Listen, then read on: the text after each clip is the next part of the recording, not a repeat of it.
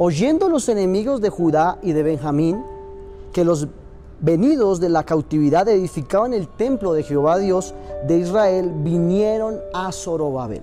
Esdras 4.1. Hoy quiero hablar del tema edifica sin temor.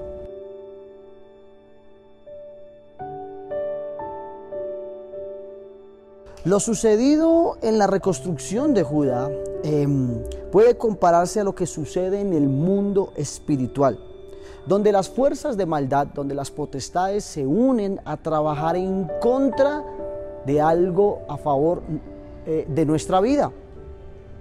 Eh, aquellas obras eh, del maligno se unen para evitar el propósito de Dios, en este caso la reconstrucción. ¿Sabe?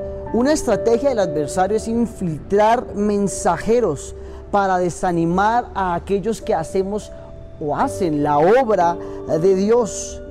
¿Sabe? El mismo Dios nos advierte que tenemos que mantener una distancia con ellos no aliarnos en ellos. Recordemos que la Biblia dice que no nos podemos unir en un yugo desigual.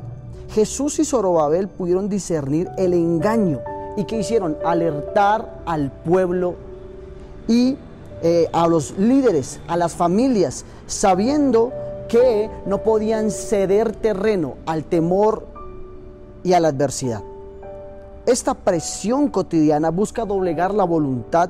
Si el adversario lo lograba, lo lograse, va a ser fácil debilitarnos y infiltrar temor en nuestro corazón. Hoy yo quiero invitarte para que saques de tu vida todo temor, toda maldad, que si estás tal vez uniendo, haciendo conversaciones, planeando, estás eh, en yugo desigual con personas que no van con tu mismo espíritu, te alejes, cortes sociedades, amistades, ya que solo han sido enviadas por el mismo enemigo para sembrar temor, miedo en tu vida. El verdadero amor echa fuera el temor. Y necesitamos para poder construir algo en nuestra vida el amor sincero, real y genuino que solo vi, viene de parte de Dios. Una casa no va a poder ser edificada si, si está llena de temor.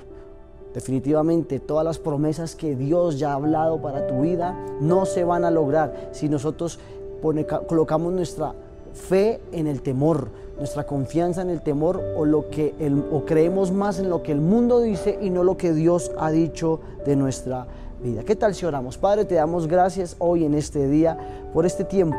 Gracias porque el verdadero amor echa fuera temor y que definitivamente necesitamos aliarnos, Padre Celestial con las personas correctas. Y Padre Celestial, te pedimos que coloques ángeles, que coloques personas, líderes, pastores alrededor nuestro que edifiquen nuestra vida, que definitivamente traigan palabras de vida, de bendición, que hagan acrecentar nuestra fe y corta toda amistad, toda palabra ociosa, toda persona corrompida que solo viene infiltrada por el enemigo para sembrar temor y miedo en nuestros corazones. En el nombre de Jesús. Amén y amén.